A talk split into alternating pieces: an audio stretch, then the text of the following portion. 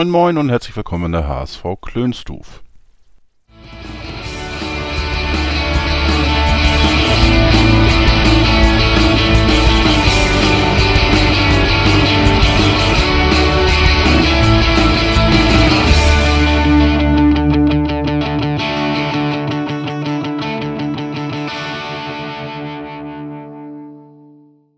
Moin Moin und herzlich willkommen in der HSV Klönstuf. Heute Folge 6 der neuen Auflage der HSV Klönstuf. Ähm, Chris und Jan, die sind ja damit beschäftigt, über die EM zu sprechen. Und das habe ich dann gleich mal ausgenutzt und habe ähm, alleine sozusagen eine Folge auf die Beine gestellt, aber auch nicht alleine, sondern ich habe gefragt, wer Lust hat, über den HSV zu sprechen zum Thema, was sich zur neuen Saison ändern sollte. Und da habe ich auch zwei neue die bei, das erste Mal bei mir zu Gast sind in der HSV, Klönstuf und einen alten Hasen, alten Bekannten.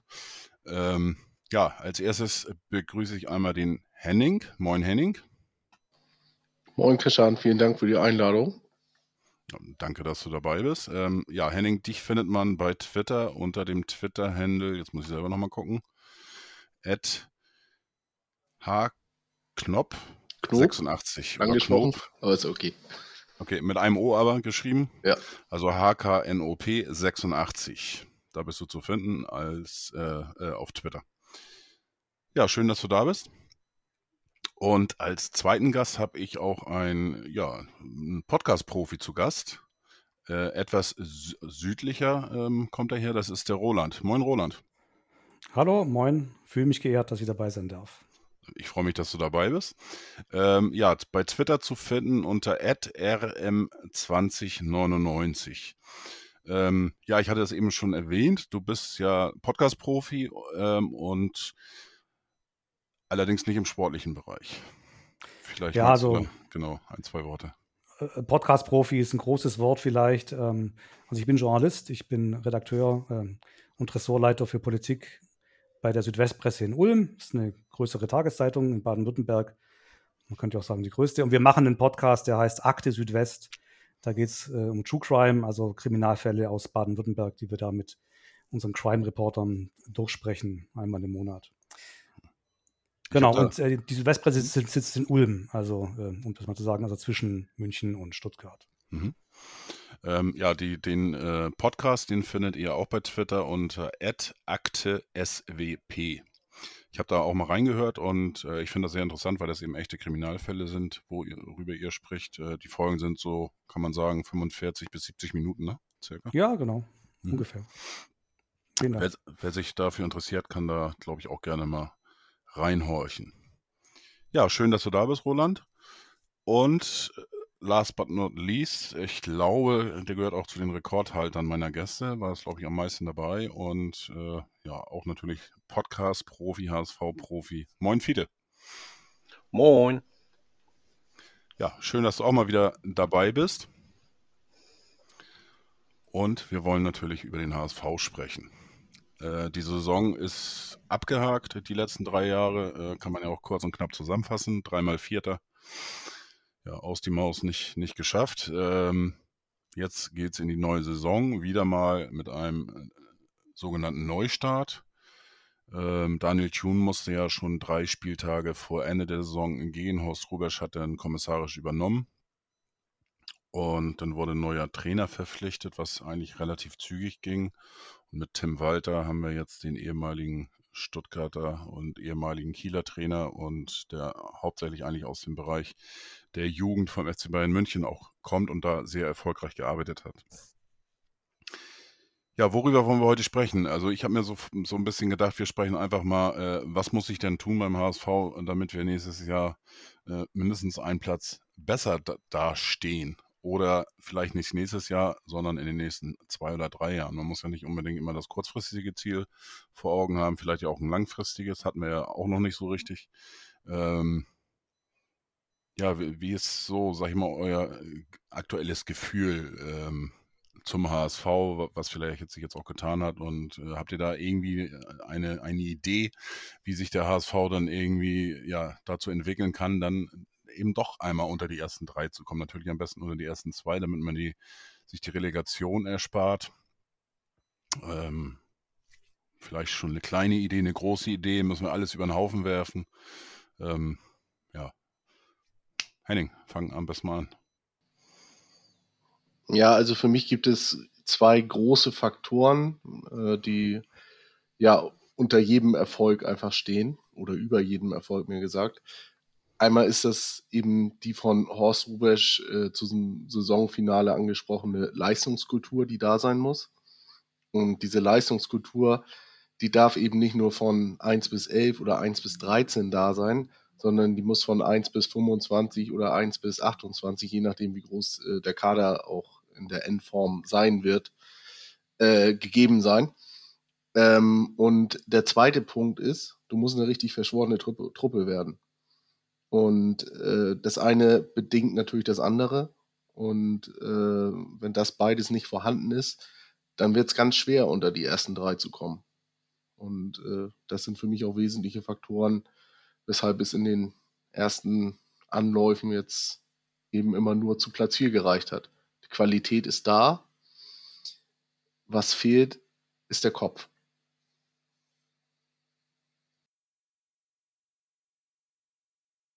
Gebe ich gleich mal weiter zu Roland. Äh, Henning, danke erstmal soweit. Ähm, Roland, ähm, Henning hat jetzt zwei Sachen angesprochen. Einmal, ähm, dass es eine richtige Mannschaft da sein muss und die, Le die sogenannte Leistungskultur. Ähm, würdest du das äh, auch so sehen oder ein bisschen anders? Also, wenn ich so die Mannschaft verfolgt habe im letzten Jahr, hatte ich eigentlich das Gefühl, dass das irgendwie eine verschworene Truppe ist. Ähm, es war jedenfalls ja, es waren jetzt irgendwie keine Scharmützel oder wie auch immer, die nach außen gedrungen sind. Ähm, auch wurde ja hier und da immer gewechselt, wo dann einer mal kurzfristig ausgefallen ist, verletzt. Und wenn einer reinkam, der hat sich eigentlich immer ganz gut integriert.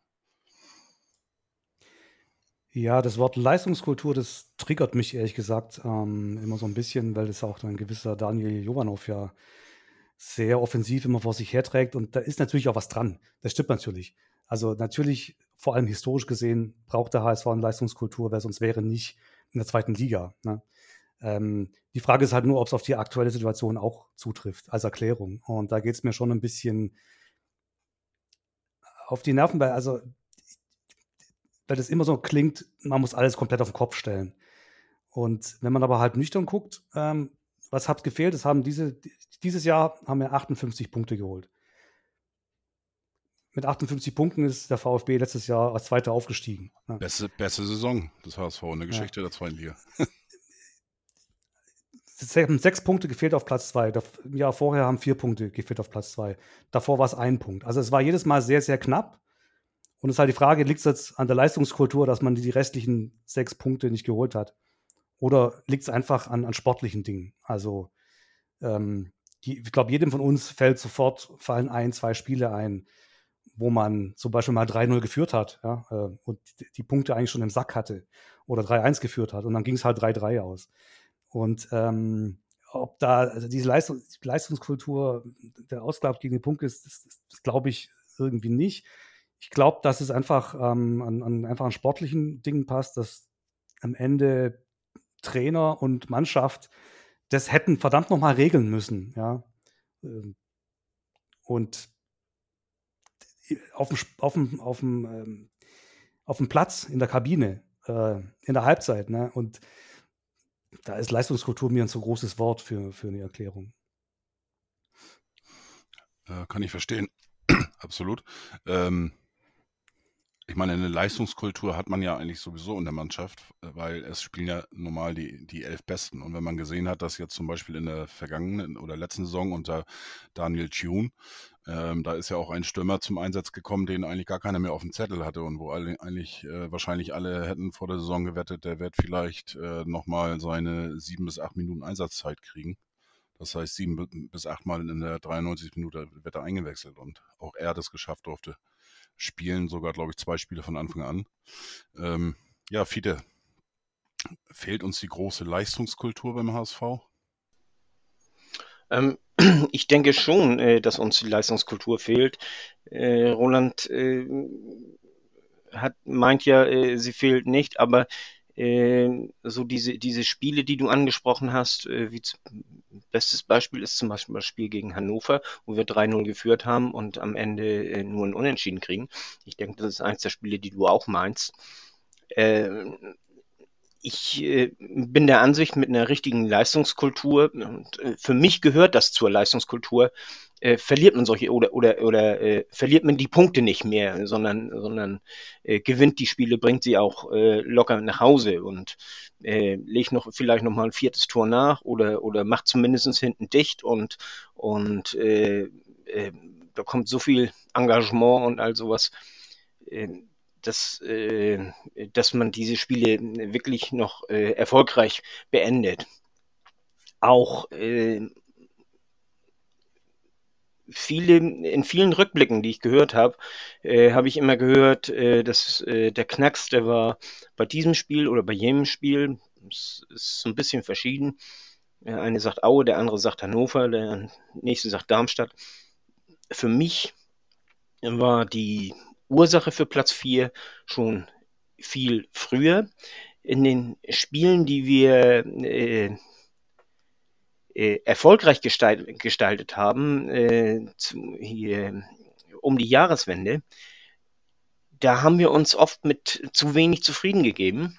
Wir waren zwar erfolgreich, aber äh, wir haben den Gegner nicht mehr dominiert, wir haben den, den Gegner nicht mehr äh, dem Gegner nicht mehr alles abverlangt. Wir haben auch nicht rechtzeitig diese äh, Spiele klar gemacht, obwohl wir es hätten können. Wir hatten die Fähigkeiten dazu, aber äh, da hat man dann immer so, äh, ja, war dann, äh, war dann immer so der Schnack, ein gutes Spiel, äh, Pferd springt nicht höher, als es muss und äh, wir haben ja alles noch selber in der Hand, selbst wenn wir mal was verloren haben und so. Das war dann immer so das, was man gesagt hat. Für mich fehlte da schon die Leistungskultur, einfach äh, wirklich äh, in den Spielen alles zu geben, um dann auch auch äh, dem, dem Gegnern äh, einfach klar zu machen, also gegen uns ist nichts zu holen. Denn wir hatten, ich denke, da sind wir äh, uns äh, einig, wir hatten die beste Mannschaft im letzten Jahr. Das hat sich in der Hinrunde ja auch gezeigt. Da haben wir ja klar äh, gewonnen. Äh, also wir sind ja klar Erster geworden in der Hinrunde. Und äh, der Kader war gut zusammengestellt und alles, äh, der Trainer funktionierte und so weiter und so fort. Aber der, es, so dieses, dieses letzte äh, gallig sein, um, um noch mehr zu erreichen, um, um auch mal äh, dem Gegner klarzumachen, also du holst hier nichts. Also das ist, äh, das, das hat mich gestört. Also das, äh, so, ich denke da zum Beispiel an, an äh, ein Spiel gegen Düsseldorf zum Beispiel. Ähm, Düsseldorf hat gut gespielt, aber wir können besser spielen und äh, da haben wir nur 0-0 geholt. Da, da, muss, da muss man mehr holen, äh, da muss man auch mehr holen wollen, um klar zu zeigen, äh, was Sache ist. Äh, denn das gleiche bei Fürth äh, war auch ein 0-0. Da hätte man auch mehr holen können und, und und äh, das, äh, das ist das, was mich so ein bisschen gestört hat. Äh, und das ist auch, da, da ist der Schlendrian schon so ein bisschen reingekommen und das hat sich nachher bis zum Ende immer ein bisschen mehr verstärkt. Dann kam der Druck noch dazu und äh, hat dann letztendlich zu Platz 4 geführt. Hm. Ähm, Roland, du hattest dich eben gemeldet. Äh, ähm oder, oder wolltest du was zu sagen? Ich weiß nicht, ob das jetzt äh, ähm, zu generell war jetzt von Fiete oder zu dem Spiel, was er eben sagte, da mit Düsseldorf. Bitte. Ich meine, wie gesagt, es stimmt ja. Ne? Also da, da, war natürlich ein Schlendrian drin. Da war ein Mentalitätsproblem, ne? vielleicht auch ein mentales Problem oder beides. Aber ich denke, es gibt halt auch sportliche Gründe und die würde ich ähm, da sehen, dass wir einfach nie wirklich eine sattelfeste Defensive hatten. Ähm, deswegen hat man sich vielleicht auch nicht weiter getraut, nach vorne zu spielen, wenn man wusste, hinten sind wir anfällig. Also wenn ich halt sehe, ich krieg gegen Osnabrück drei Dinger, ich krieg gegen Sandhausen zwei Dinger, gegen Würzburg drei Dinger, gegen Aue drei Dinger, Hannover auch, ne? Ähm, aus, aus, aus Halbchancen, aus, ähm, aus den wenigen Chancen, die die Gegner haben, ja. ähm, immer wieder auch Fernschüsse dabei, da sind Räume vor der Abwehr. Ähm, ich würde es nicht so sehr der Innenverteidigung zuschreiben, wobei die natürlich auch hier Fehler gemacht hat. Ambrosius hat auch noch viel ausgebessert und wir haben auch in anderen Spielen, finde ich, immer viel zu viel angeboten, ähm, dass Teams, die eigentlich das ganze Jahr nichts gerissen haben, gegen uns plötzlich aussahen wie richtig gefährliche Gegner.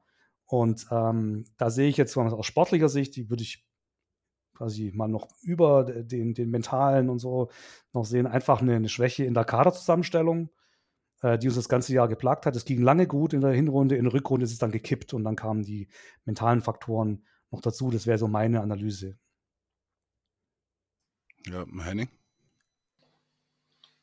Ja, ähm, aber um die Galligkeit von Fiete eben aufzugreifen, äh, ich finde gerade in diesen Spielen, ähm, auch die, die Gegentore, zum Beispiel gegen Osnabrück, die du jetzt angesprochen hast, die haben uns von Anfang an den Schneid abgekauft, weil sie galliger waren, weil sie viel mehr Einsatzwillen gezeigt haben. Und das führt mich eben wieder zu diesem großen Wort Leistungskultur zurück. Und das spielt da alles rein. Und auch alles, was du ähm, dazu gesagt hast, als du erst äh, ausführtest, ja, Leistungskultur ist dir ein zu großes Wort. Ähm, aber alles, was du danach gesagt hast, das spielte alles für mich damit rein. Und ähm, das ist nicht nur eine Stellschraube, die bei uns verkehrt ist, das sind viele. Viele große oder viele kleine? Aktuell sind es eher noch kleine, würde ich sagen. Weil ich, also was, was mir immer ein bisschen zu wenig kommt, ist eigentlich die spielerische Entwicklung. Wenn, äh, wenn ich mich, äh, wenn ich mich äh, zurückerinnere, in dem ersten Jahr, ähm, da haben wir ja noch die ersten, muss ich jetzt überlegen, waren das, noch zehn Spiele, glaube ich, mit Christian Tietz gehabt.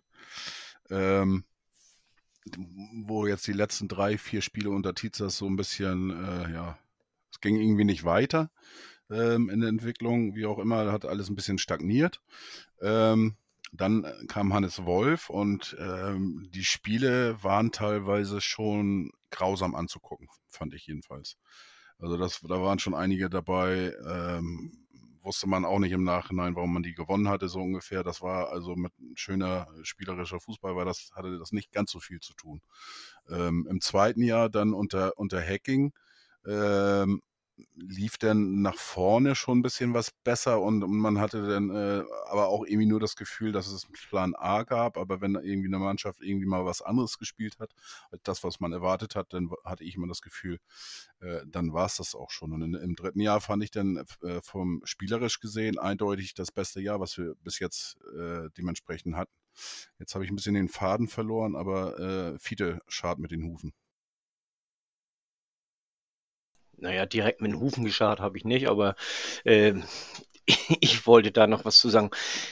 Ähm, ich sehe die, die äh, Saisons äh, mit, mit äh, also, also nach dem Abstieg die ersten beiden Saisons mit äh, Tietz, mit Wolf, mit Hacking noch nicht so ganz äh, als die, die große Weiterentwicklung, äh, vor allen Dingen äh, des der aktuellen sportlichen Führung. Denn äh, Bolt ist zwar derjenige, der letztendlich den Vertrag mit Becker unter, mit, äh, nee, hier mit äh, Hacking unterschrieben hat, aber äh, Bolt ist da ja gerade erst gekommen und diese neue äh, Spielkultur und so, die, die viele nicht sehen, hat da meines Erachtens äh, gerade erst begonnen, unter Hacking ein bisschen, äh, vor allen Dingen äh, jetzt das Jahr unter Tune haben wir äh, wahrscheinlich äh, in etwa das gespielt, was äh, Bolt auch so vorschwebt. Und jetzt mit Walter, das ist jetzt nochmal ein Schritt obendrauf meiner Ansicht nach. Das, er spielt gar nicht so viel anders als Tune, finde ich, nur viel radikaler. Und da kann das in, in äh, letztendlich äh, kann das passieren, was äh, uns auch oft genug passieren. Ich glaube, Roland sagte das, dass wir hinten zu offen werden, vor allen Dingen gegen Konter. Und da hatten wir dann ja auch mit Ulreich, der meines Erachtens ein sehr guter Torwart ist, aber äh, auf der Linie ist er sehr gut. Er ist äh, sehr gut in der Strafraumbeherrschung bei, bei äh, hier Standards und so weiter und so fort. Was ihm aber nicht liegt, ist, äh, wenn jemand, wenn ein Konter von vorne kommt, den zu halten, äh, wenn das ins 1 zu 1 geht. Da, das, das ist nicht sein Spiel. Und äh, Spielaufbau mit, das ist auch nicht sein Spiel. Äh, aber ansonsten äh, ist er ein sehr guter Torwart und äh, ist auch, da möchte ich nämlich nochmal eine, eine Lanze für ihn brechen. Äh, ich weiß noch, wie wir immer gezittert haben bei jeder Ecke, als äh, Heuer Fernandes im Tor war. Also äh, man, man ist, wird auch leicht immer ein bisschen verwöhnt und guckt zu sehr auf die Schwächen anstatt auf die Stärken einzelner Spieler. Aber wie gesagt, das Spiel unter äh, Walter erwarte ich ähnlich wie das unter Tune, nur viel krasser. Viel krasser äh, aus, ausgebildet. Das wollte ich damit sagen. Und, mhm. und das erste Spiel mit, äh, die erste Saison möchte ich ganz rausnehmen und die mit Hacking, die möchte ich so ein bisschen halb aus diesem ganzen äh, rausnehmen, weil das ist noch nicht die äh, Entwicklung gewesen, die Bolt und, und Mutzel äh, äh vorschwebt, glaube ich. Äh, bin ich, bin ich bei dir. Ich will, bevor ich gleich, äh, ähm, weil Henning jetzt sich gemeldet hat, da möchte ich nur eins ergänzen. Ich habe das einfach nur nochmal ähm, erwähnt eben, die Spielzeiten, weil ich das Gefühl habe, dass das bei vielen HSV-Fans das einfach auch ein bisschen vergessen wird, äh, dass wir eigentlich spielerisch die beste Saison jetzt gespielt haben. Also vom rein vom Ansehen äh, des Fußballs. Ne, da waren spielerische Elemente, auch äh, ähm, hier und da Umsch Umschaltspiellösungen sind gefunden worden.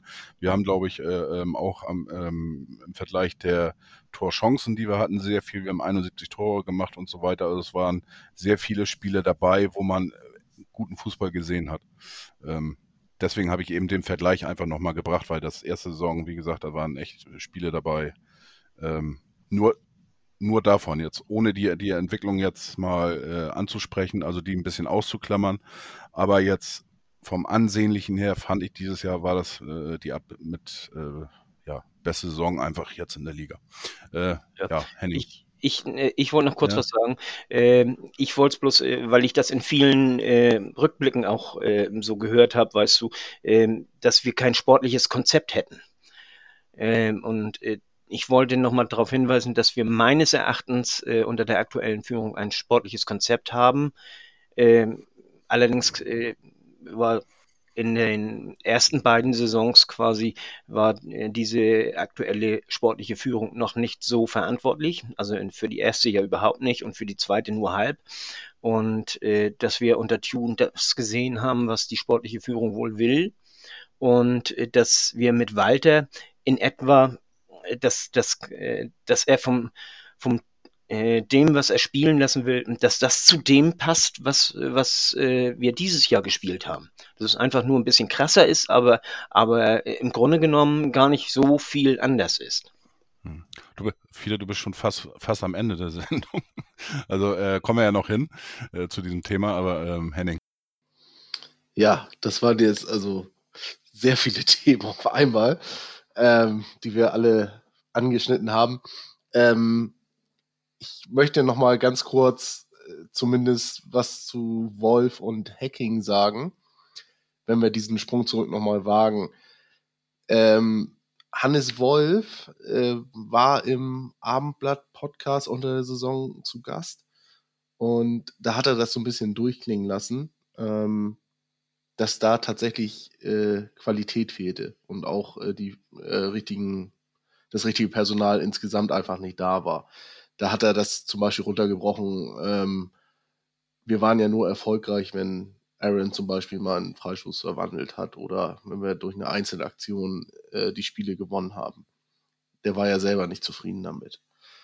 Ähm, Hacking, dann die Saison darauf, war für mich eigentlich die größte Enttäuschung der hat quasi alles bekommen, was er haben wollte und hat dann relativ schnell, ähm, weil er in meinen Augen eben äh, ja aktuell oder äh, auf dem, er ist nicht mehr auf dem Trainerniveau, ähm, wie es heutzutage eben so die moderneren Trainer sind, äh, die eben auch mal durch so ein Ingame-Coaching was regeln können ähm, und da dann eben nochmal einen entscheidenden Hebel haben. Das fehlt der Hacking komplett und auch da haben wir die Spiele hauptsächlich durch individuelle Klasse gewonnen. Und nicht, weil wir da irgendwie wunderbar ähm, die Gegner hergespielt haben. Das gab es auch mal, aber das war ähm, der seltenste Fall. Das Einzige, was Hacking gut vorgelebt hat, war äh, die Galligkeit. Da, um da dran zu bleiben, um zu sagen, hier, auch wenn wir jetzt 2-0 führen, bleibt dran am Ball, das kann immer noch eng werden. Aber insgesamt war ich sehr enttäuscht von Hacking, muss ich sagen. Ähm, und dann zu Daniel Thune, muss ich euch allen recht geben. Ähm, wunderbarer Fußball, gerade so in den ersten 20, 25 Spielen war das alles sehr ansehnlich, äh, hatte Struktur und um auf die Anfälligkeit zu kommen in der Defensive, da ist das ja immer ein schmaler Grad. Wie weit klappst du das Messer auf? Ne? Also wie, wie viel riskierst du und äh, wie schnell kannst du, wenn du was riskiert hast, das überhaupt noch wieder reparieren? Und dieses Reparieren, also wenn wir dann mal das Gegentor bekommen haben, dann wusstest du ja, du musst noch weiter ins Risiko gehen. Und äh, das geht dann in den seltensten Fällen gut, beziehungsweise dann kassierst du meistens einen Konter und dann ist das Spiel vor, vorbei. So wie bestes Beispiel gegen Darmstadt zu Hause. Ja, dann hat Fiete Ulreich angesprochen. Ulreich war für mich äh, die Enttäuschung der Saison. Denn ich habe erwartet, dass wir einen wirklich gestandenen Spieler bekommen, der auch ein Stück weit, ja, auch wenn das wieder ein großes Wort ist, Mentalität in die Mannschaft bringt, der, der gar nicht so der große Lautsprecher sein muss, aber der eben als, als Leistungsträger vorangeht, so wie er das im ersten Spiel in Fürth gemacht hat, wo er uns äh, den Sieg quasi ja zusammen mit, mit einigen Abwehrbeinen äh, allein erhalten hat. Aber was er sonst gezeigt hat, auch, auch was Fiete gerade angesprochen hat, im, äh, in der Strafraumbeherrschung, da benutzt er mir zum Beispiel viel zu häufig die Fäuste, dass, äh, dass er zu wenig Bälle einfach direkt abfängt. Und äh, immer wenn du die Faust benutzt, dann erzeugt das in meinen Augen auch so ein bisschen Unsicherheit in, im gesamten Abwehrverbund, weil der Ball ist dann ja für einen kurzen Moment rausgeschlagen, aber meistens kommt er dann Postwenden zurück. Und ja, über den Spielaufbau müssen wir, glaube ich, nicht reden. Da sind wir uns, glaube ich, alle einig, dass das, äh, dass das 16 von 18 Keepern in der zweiten Liga besser drauf haben als er. Auch wenn der Druck natürlich bei uns ein bisschen größer war, denn äh, der, der, der Schlüssel war ja schnell, dass ähm, man eben unsere Spieler früh attackiert. Äh, starkes Pressing auch auf den Torwart äh, anläuft. Und das, da, dadurch erzwingt, erzwingt man natürlich Fehler.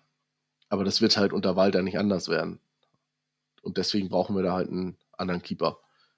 So, ich glaube, jetzt habe ich so ein bisschen im Mix die ganzen Themen einmal durchgespielt, die wir jetzt angesprochen hatten. Ja, ich wollte äh, gleich mit, mit Roland nochmal auf das äh, äh, Thema Verteidigung und so weiter kommen, aber Fide hatte sich nochmal gemeldet. Ja, ähm, mal einfach mal die Frage, äh, die Entlassung von Tune, äh, findet ihr die richtig oder äh, hättet ihr ihn behalten? Einerseits äh, zu, zu dem Zeitpunkt, wo die entstanden ist, andererseits jetzt auch in der Ret Retrospektive. Okay, ähm, ich habe ja meine, meine Meinung dazu schon äh, in, in, der letzten Ausgabe, in der Teil 3 des Saisonrückblicks äh, gesagt, aber ähm, Roland, ähm, du hast vorhin das Thema nochmal angesprochen oder, oder ganz am Anfang schon, ähm, dass wir äh, praktisch nach hinten äh, viele Spiele verloren haben und dass wir da, dass da auch ein bisschen, bisschen dieser, diese Leistungskultur äh, fehlt oder wie auch immer. Ähm, meinst du denn, äh, dass man ja, hinten falsch zusammengestellt hat, weil man hat ja mit äh, in der Hinrunde hatten wir ja auch, hatten wir fünf Spiele gewonnen. Dann haben wir fünf Spiele nicht gewonnen. Und äh, dann äh, zum Ende sah das dann nicht so schlecht aus. Ich, ich will jetzt nicht so weit sagen, dass wir da souverän oder, oder verdient oder was die Tabellenführer waren, aber wir waren Tabellenführer. Ähm, und dann ist Leisner ja weggebrochen ähm, in der Rückserie mit seiner Verletzung. Ähm, ja, meinst du, dass das in diesem Verbund vielleicht ein bisschen Leistungskultur sozusagen, wenn wir bei diesem Thema nochmal äh, zurückgehen, dass da ein bisschen was gefehlt hat? Weil ähm, äh, in, hier, na, Abwehrarbeit, die fängt ja nicht äh, hinten an, sondern die fängt ja auch vorne an. Also sprich äh, normalerweise im Sturm. Aber äh, beim HSV war das natürlich auffällig, dass Leisner ver verletzt war und wir in dieser Phase ja kaum was auf die Beine gekriegt haben, sozusagen dass vielleicht er auch einer war, der diese Leistungskultur vorgelebt hat, der dann nicht mehr da war und keiner da war, sag ich mal, der die ja überbrücken konnte in dieser Verletzungsphase? Also wie gesagt, das Thema mit der Leistungskultur, das möchte ich ja gar nicht so, äh, so überbetonen. Ähm, ich hatte eigentlich den Eindruck, klar, in der Phase lief es gut, ne, wo Leistner gespielt hat. Ich hatte aber eigentlich den Eindruck, dass Ambrosius den Laden zusammengehalten hat. Also wenn es eine brenzlige Situation gab, die bereinigt werden musste, dann war er da und hat es mit seiner Dynamik und, und Zweikampfstärke geklärt und, und gelöst. Ähm, also quasi, wenn man so sportliche guckt, war es eher er. Der hat dann aber auch ein bisschen seine Form äh, verloren gegen Ende, bis er dann auch seine Verletzung bekommen hat. Ich denke aber, das Hauptproblem ähm, war das zentrale Mittelfeld. Also da hat er mit Jasula jemand geholt, der sich nie äh, irgendwie auch nur annähernd in die Mannschaft reinspielen konnte. Wenn er gespielt hat, war es ja fast schon, äh, fast schon Slapstick, ja. Ähm, und dann hat es Haier mit Onana irgendwie eine Zeit lang äh, gelöst, ähm, ging ganz gut. Dann musste Haier mal in der Innenverteidigung helfen. Und Onana war dann irgendwie auch wieder ein bisschen, konnte es allein, ich möchte einmal sagen, ähm, Zombie ist für mich überhaupt kein Sechser. Also er hat auf Sechs überhaupt nichts verloren. Stellungsspiel, äh, Umschaltverhalten, irgendwie alles, alles schlimm. Den kann man auf der 10 oder vielleicht irgendwie so als Halbstürmer, aber äh, wenn der auf der 6 gespielt hat, da ist alles angebrannt. Ja. Also ich glaube, dass wirklich so im zentralen defensiven Mittelfeld, ähm, vielleicht weil Haier dann zurück musste in die Abwehr, also quasi eher über den Umweg, eher der Hund begraben lag. Und da sind wir halt auch so ein bisschen bei der, bei der Kaderzusammenstellung. Man hat ja wohl gedacht, so eine Achse, Leistner, Jasula, Hand, Terodde ne, in der Mitte hält den Laden zusammen. Das hat nur sehr bedingt ähm, äh, funktioniert. Ähm, auch Leister hat ja seine Probleme gehabt, gerade anfangs. Ne? Ähm, und nur eine Sache noch zu dem, was vorher angesprochen wurde. Also ich sehe auch die spielerische Weiterentwicklung. 45 ähm, Tore in der Wolfsaison dann 62 Tore, jetzt 71 Tore. Ähm, Fußball war besser anzugucken. Und wenn man, wie gesagt, den Laden hinten mal in den Griff bekommen hätte, dann hätte es auch gereicht. Ja. Ähm, Gerade in der Saison, wo die Konkurrenz jetzt auch nicht so übermächtig war. Ähm. Aber 44 Gegentore ist halt einfach nur, einfach nur Durchschnitt. Und ich sehe aber nicht, dass ähm, man jetzt in der nächsten Saison das im Prinzip logisch fortsetzen kann mit Walter, weil Erstens glaube ich, dass sein Fußball, also erste Frage, was ist eigentlich von dem Kader, den wir im Moment haben, überhaupt noch übrig, wenn es losgeht? Es sollen ja alle weg und ich, ich sehe einen Leistner im, im, im Walter-System schwierig, Jasula sowieso. Also ähm, ich, ich denke, äh, das gibt einen kompletten Umbruch.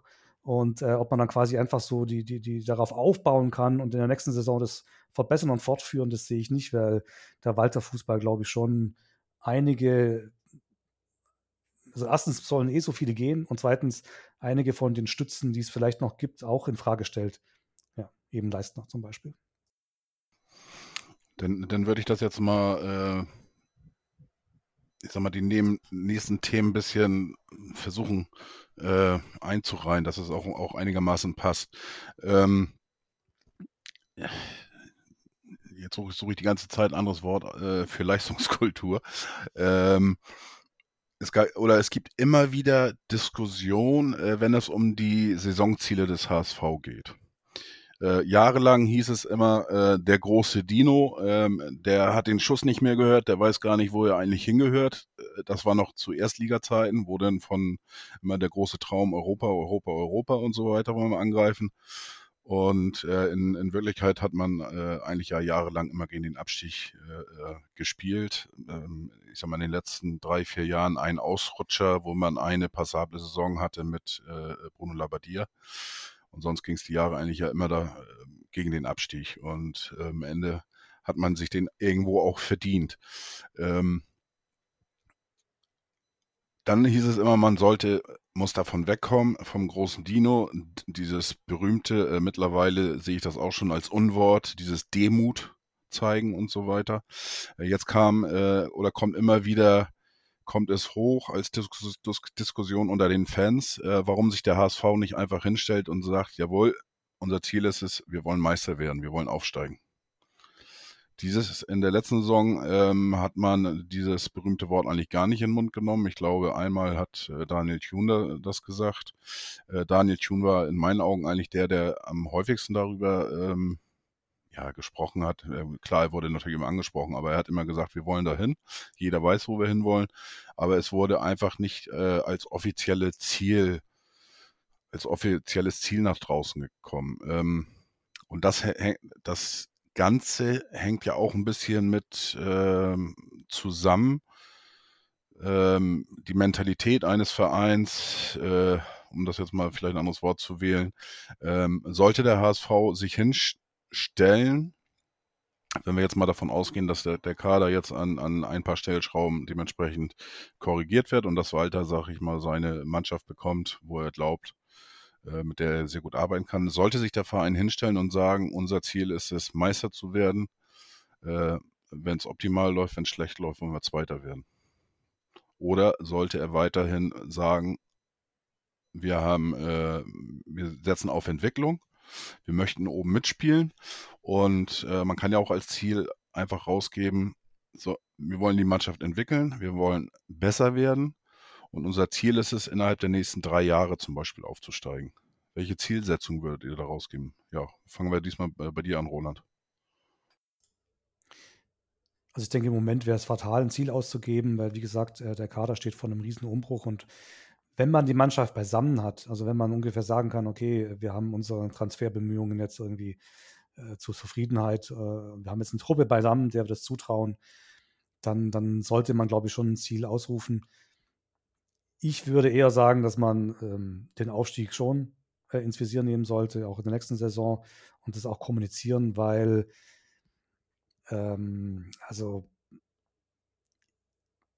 die finanzielle Situation ist ja ähm, schon immer sehr angespannt und ähm, wenn der HSV sagt, die nächsten drei Jahre wollen wir jetzt mal ein Team entwickeln, mit dem wir dann vielleicht 2025 aufsteigen, also das kauft einem sowieso keiner ab.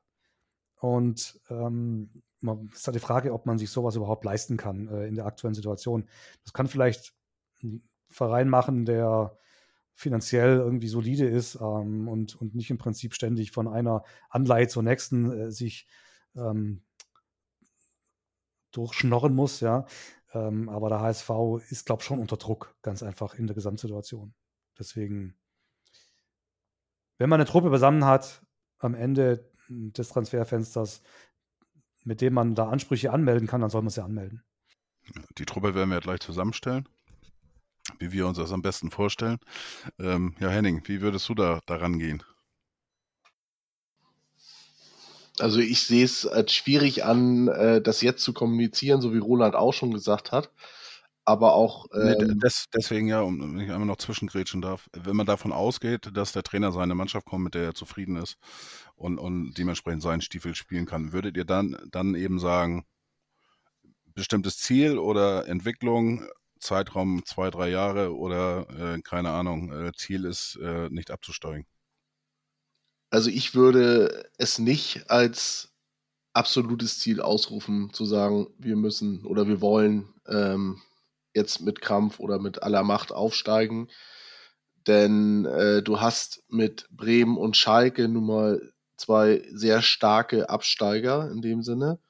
Äh, stark ähm, nicht unbedingt von der finanziellen Seite, das wissen wir alle, aber äh, es stecken ja auch noch gewisse Werte in der Mannschaft, aus denen man dann eben wieder äh, neue Spieler, die eben ja gehobenes Zweitliganiveau beziehungsweise deutliches Bundesliganiveau ähm, haben werden.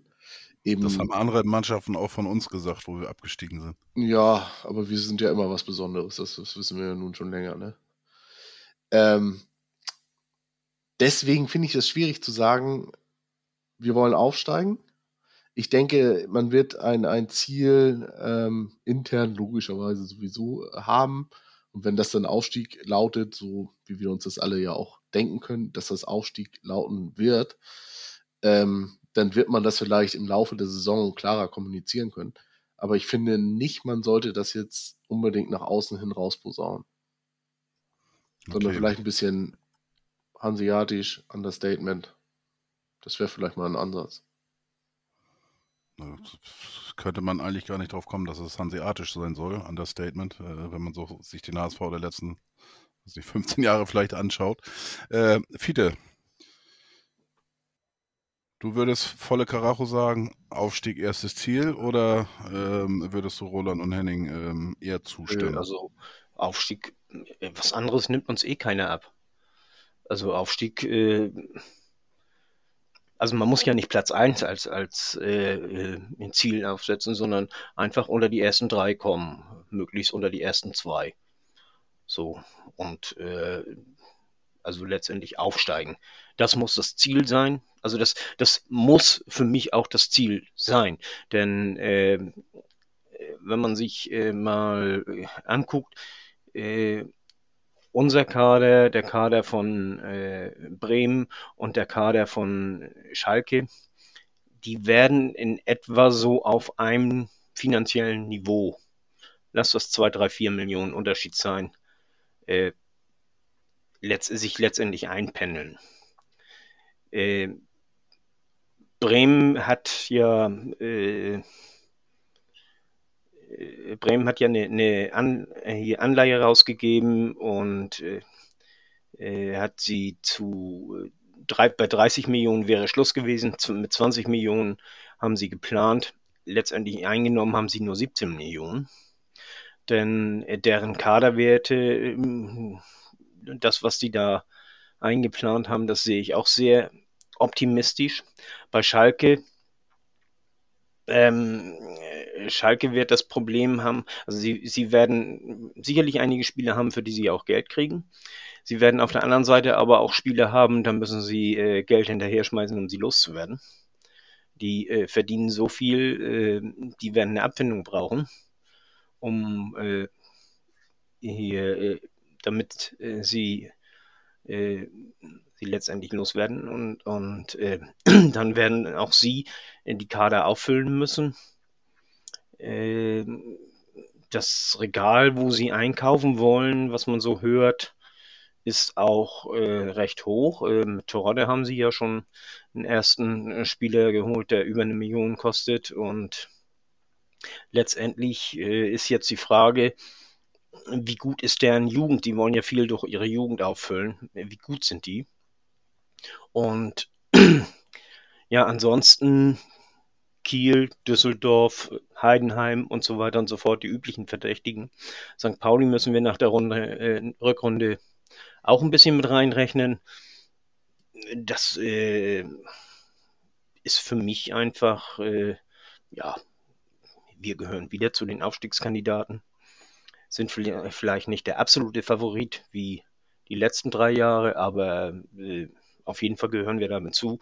Und uns würde niemand abnehmen, wenn wir sagen, ja, nee, Aufstieg muss nicht, lass uns mal warten, wir wollen hier was entwickeln. Wir müssen sehen, dass wir aufsteigen, dass wir ein, ein Aufstiegskader, dass wir weiter einen Aufstiegskader hinstellen, in dem viele Spieler auch sind, die entwickelt werden können.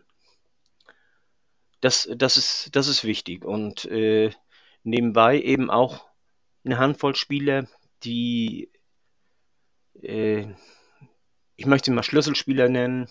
Säulenspieler haben wir sie letztes Jahr genannt. Ich möchte sie mehr Schlüsselspieler nennen, die äh, wo man dann eben auch mal, mal äh, hört, äh, wenn, wenn äh, man Anweisungen hört oder einfach mal, mal Aufmunterung hört oder eben auch mal jemand, der, der einen Bock geschossen hat, dann auch mal, äh, äh, Mensch, konzentrier dich oder so, so was geschrien wird oder, oder äh, pass auf oder Hintermann oder irgendwie so, dass da äh, Spieler, die, die sich verbal auch auf dem, auf dem Feld äußern, die, die die Mannschaft mitreißen können und so. Äh, und das wird das Schwierigste. Aber ähm, das muss, muss meines Erachtens noch sein. Genau, zu den Transfers oder, oder was wir uns wünschen, äh, ähm, was da, ähm, wo Stellschrauben äh, gedreht werden, kommen wir gleich zu. Ähm, Henning, du hattest dich noch gemeldet. Ja, genau. Ähm, also fernab von, von unseren Prognosen, äh, was der Verein kommunizieren wird äh, und was nicht, bin ich mir trotzdem sehr sicher, dass sich äh, Tim Walter, so wie ich ihn bisher ja, wahrnehme und was so von außen jetzt so an uns herangetragen wurde an Infos, äh, sehe ich, dass Walter sich da den ersten Tag an die Tafel stellt und sagt, Aufstieg, klar, aber ich will nicht Zweiter werden, ich will Meister werden. Das ist so das, wo ich Tim Walter aktuell so einordnen würde ohne dass er jetzt äh, schon weiß, wie der Kader aussieht, etc.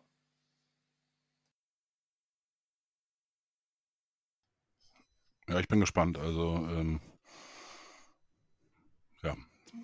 Tim Walter ist, ist für mich auch ein großes Fragezeichen. Da bin ich echt gespannt, wie das funktioniert, ob es funktioniert. Äh, ja, schwer einzuschätzen. Die Pressekonferenz war sehr zurück, äh, zurückhaltend, fand ich. Bleibt spannend. Ja, äh, Fiete? Ähm, das Ziel das nach außen kommuniziert wird, muss nicht das Ziel sein, das auch nach innen kommuniziert wird. Ich bin sicher, äh, man hat auch im letzten Jahr der Mannschaft gesagt, dass man aufsteigen möchte. Ja, sehe ich jetzt aber auch keine, warum man das nicht nach außen kommuniziert. Äh, ein bisschen äh, finde find ich also nicht so schlüssig, warum, wieso, weshalb. Ähm, tja. Ähm, ohne jetzt zu sehr ins Detail zu gehen, bevor wir jetzt äh, ähm, gucken, welche Stellschrauben wir jetzt, wenn wir was zu sagen hätten und äh, meinetwegen auch einen Sack voller äh, Geld, Gold hätten oder wie auch immer, ähm, um auf den Kader zu gehen. Wie habt ihr jetzt so die Außendarstellung vernommen? Sag ich jetzt mal so, seit dem Abgang von Bernd Hoffmann, um jetzt mal irgendwie ein äh, äh einen Schritt zu ziehen. Ähm, hat sich der, der HSV ein bisschen gewandelt oder gehen wir noch einen Schritt zurück nach, seit dem Abstieg? Ähm, hat sich da in der Außendarstellung irgendwie ein bisschen was geändert, dass da weniger ähm, ja, Gates, äh, was wir ja immer sehr häufig hatten, dann hatten wir ein Trikot-Gate, dann hatten wir ein T-Shirt-Gate, dann hatten wir ein äh, Rucksack-Gate und was weiß ich alles für Gates.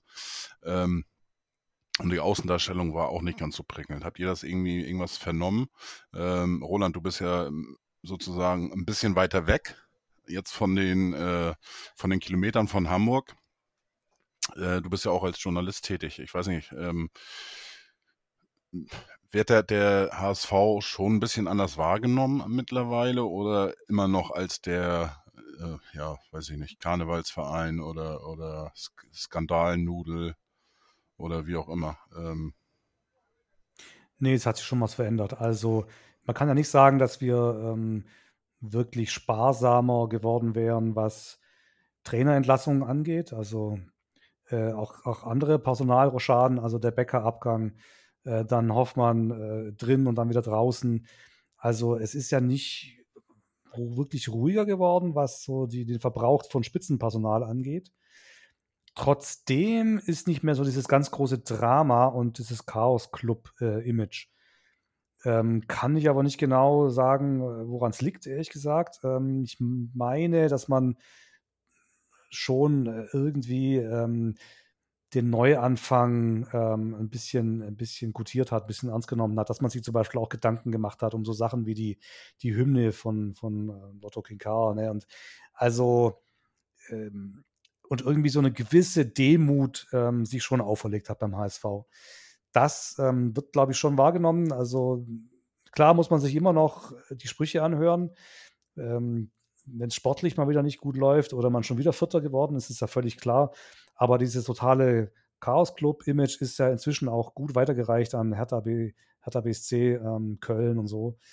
Ähm, da sehen wir schon in der Außendarstellung etwas besser aus. Und ich finde auch, dass Bold einfach, wenn er vor der Kamera steht, jetzt ähm, schon ein bisschen was repräsentiert. Ähm.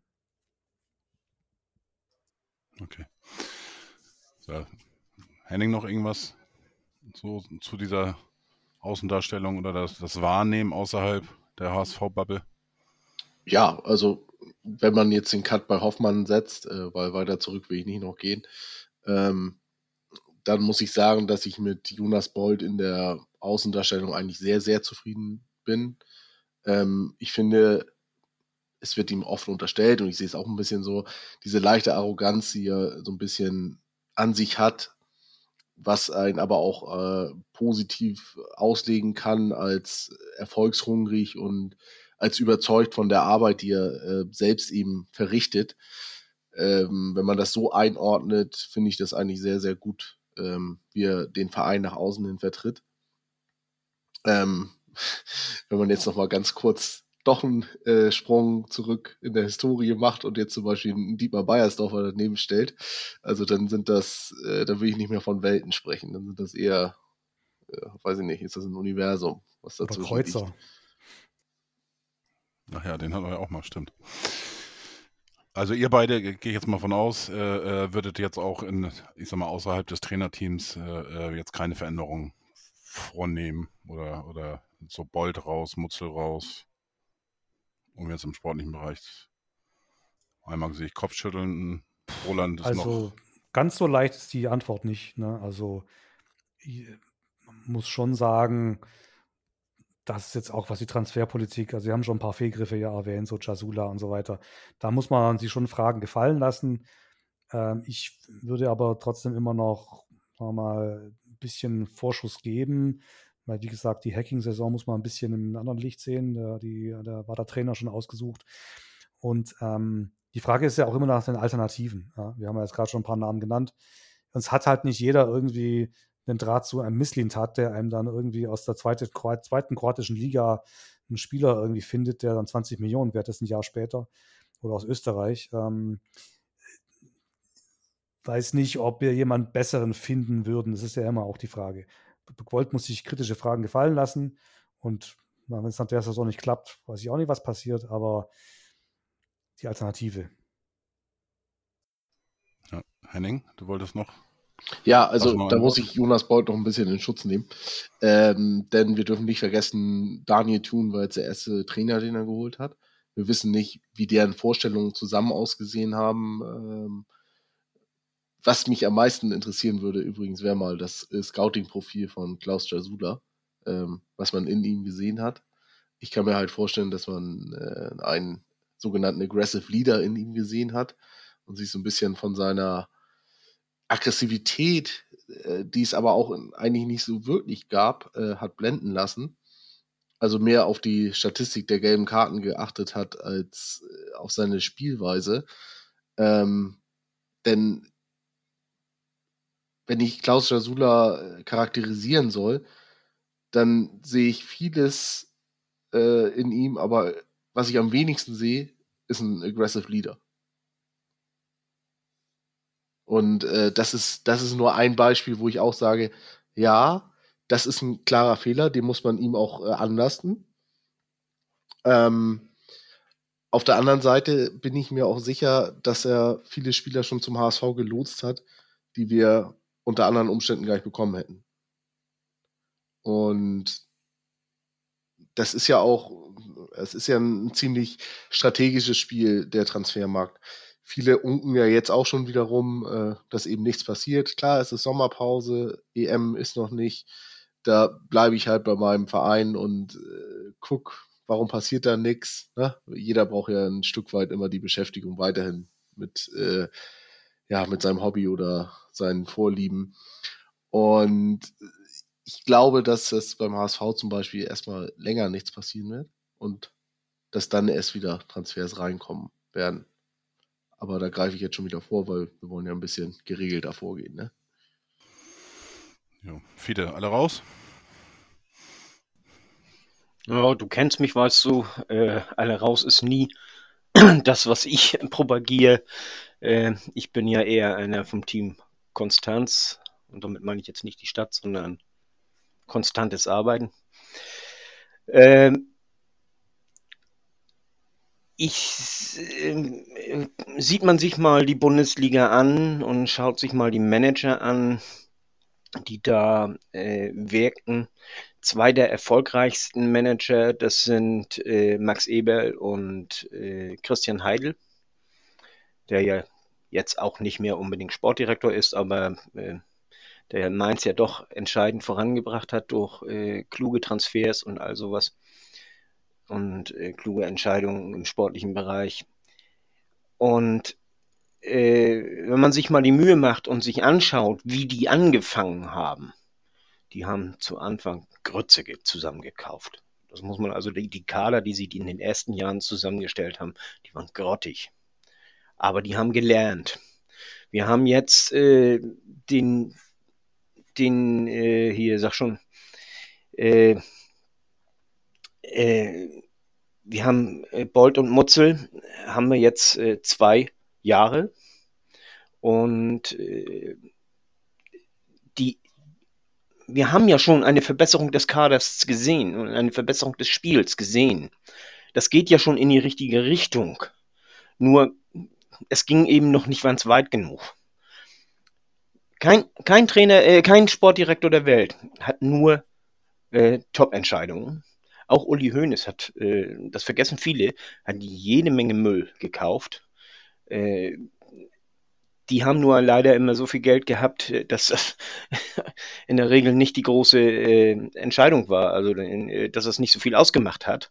Aber äh, wenn ich da so manche Stürmer sehe, die er da gekauft hat für viel Geld und ähm, also auf jeden Fall, was ich damit sagen will, äh, um, um richtig eine Entwicklung, äh, um, um ihn richtig beurteilen zu können, äh, um, um auch mal äh, dem HSV diese, diese Ruhe geben zu können, brauchen wir ein bisschen äh, mehr, mehr äh, hier bisschen mehr Konstanz und, und müssen äh, den handelnden Personen auch mal ein bisschen äh, Zeit geben, die Mannschaft, den Verein zu entwickeln. Ich, für mich ist die Entwicklung im Moment äh, geht in die richtige Richtung. Auch wenn wir eventuell mit Walter im nächsten Jahr nur Platz 7 oder so erreichen, kann das sehr gut sein, dass das immer noch äh, im Groben und Ganzen die richtige Entwicklung ist. Und äh, von daher sehe ich das äh, ganz klipp und klar die müssen bleiben. Also ständig den Sportdirektor wechseln, äh, das ist, äh, ist nicht gut. Ähm, bin ich insoweit auch bei dir, wobei man darf natürlich nicht äh, die Konstanz äh, wegen der Konstanz her führen. Da hat man ja auch bei den Trainern äh, ähm, Entlassungen. Dementsprechend hat man da ja auch reagiert. Ähm, bei Bold äh, ist natürlich ein bisschen schwierig, das finde ich zumindest persönlich, das Vergleichnis mit, mit Heidel oder mit, mit äh, Wer war der andere jetzt noch? Äh, ähm, Eber. Eber. Ähm, weil Bolt hat ja, sag ich mal, schon ähm, Erfahrung sammeln können, hat da gute Arbeit geleistet äh, bei Bayer 04 Leverkusen und von daher, ähm, sag ich mal, er hat ja auch gar nicht Grützen gekauft. Ne, wenn man sich, das haben wir, ähm, ist ein bisschen ausgeartet, unsere dritte Folge des Saisonrückblicks. Äh, ich hatte eigentlich damit gerechnet, dass wir 20, 30 Minuten, das ist nachher anderthalb Stunden gedauert, aber wir sind den ganzen, die ganzen Verpflichtungen mal durchgegangen. Und wenn man, wenn man da ehrlich ist, äh, bei den Verpflichtungen, die man ähm, auch Bold äh, zuschreiben muss, ähm, ist die Zahl der Spieler, die sag ich mal, so ungenügend waren oder wie auch immer, die man vielleicht mit einer ungenügend bewertet kann, sehr gering. Und macht einen ganz kleinen Anteil aus. Das ist wirklich jetzt, äh, wenn man beguckt, was alles insgesamt geholt worden ist, ähm, würde ich ihn trotzdem immer noch, ähm, ich sag mal, gut ausstellen für die Transfers, die da getätigt worden sind. Das darf man eben auch nicht vergessen. Und ähm, Deswegen äh, hatte ich letztens auch mit dem Hamburger Abendblatt geschrieben bei Twitter, äh, weil die haben auch mal im Podcast gesagt, er hat viele Fehlgriffe äh, sich geleistet. Sehe ich nicht so, äh, jedenfalls nicht in der Summe. klar kann man immer mal ein oder zwei äh, Transfers machen. Ähm, muss man kritisch sehen, ob man da nicht hätte anders reagieren können. Äh, Klaus äh, Jasula, ja, kann man wahrscheinlich dazu zählen. Ähm, aber es waren ja auch, auch äh, weiß ich nicht, zum Beispiel ein Timo Letschert würde ich überhaupt nicht dazu zählen. Der hat, äh, das sagte ich letztes Mal schon, das war die äh, kleinste Ablöse in der Geschichte des HSV, die geringste Ablösesumme, die der HSV, glaube ich, jemals bezahlt hat, mit, ich glaube, 15.000 Euro. Äh, da gehst du kein Risiko ein und das kannst du einfach mitmachen. Und wenn das nicht funktioniert, funktioniert es nicht. Da hast du, hast du keinen Schaden angerichtet oder sowas. Ähm, also da sind wir uns, glaube ich, alle ziemlich einig. Ähm, ich würde auch definitiv mit Bolt weitermachen. Wird es ja auch äh, dementsprechend jetzt weiter gemacht. Ähm, allerdings glaube ich nicht, Fiete, äh, wenn der HSV tatsächlich Siebter wird, äh, da müsste schon sehr, sehr viel passieren, äh, dass dann auch äh, in die Saison 22, 23 wir, wir mit dem Trainer Tim Walter in die Saison gehen. Also ähm, das glaube ich dann nicht so ganz. Ähm, allerdings, also ich glaube, äh, äh, Henning hatte das nochmal erwähnt, ich sehe Schalke und Werder definitiv äh, Stand jetzt und heute. Ähm, klar, wir sind das Konkurrenten, sind Erstliga-Absteiger, aber jetzt sage ich mal zu, zu den letzten Aufsteigern, die, die vorher aus der zweiten äh, ersten Liga abgestiegen sind und wieder hochgegangen sind, und das sind Köln und Stuttgart. Wenn ich die im Vergleich dagegen sehe, ähm, glaube ich schon, dass Schalke und Werder das deutlich schwerer haben werden, gleich wieder aufzusteigen. Aber das ist äh, eine andere Geschichte, weil ich sag mal, die, die sind schon damals mit Köln beim Abstieg oder auch beim VfB Stuttgart, sind mit Abs äh, die haben schon vieles gut gemacht bei den äh, Umbrüchen. Und die hatten auch äh, schon einen kleinen Stamm, der jetzt nicht ganz so verkehrt war. Und äh, die haben äh, gerade erst FC Köln mit einer ganz guten Stütze, die haben da auch ähm, Ablösesummen gezahlt in dem Jahr in der zweiten Liga, glaube ich, bei 15 bis 20 Millionen insgesamt, weil sie Modeste dann äh, verkauft hatten. Also, ähm, wie gesagt, da sehe ich äh, gerade Bremen, aber ähm, auch Schalke definitiv glaube ich nicht, dass die das so leicht haben werden und so leicht äh, wieder aufsteigen können. Ja, so, wir haben hier einen Break gemacht und die doch sehr lange Folge aufgeteilt in zwei verschiedenen Folgen. Ähm, ja, das war jetzt der erste Teil. Der zweite Teil, da geht es hauptsächlich um den Kader, den wir von vorne von der Torhüterposition bis äh, vorne zum Sturm durchgehen. Wo muss was gemacht werden? Ähm, ja, wer, bei wem liegt die Zukunft beim HSV, bei wem nicht? Und äh, ja, es wird eine interessante zweite Folge.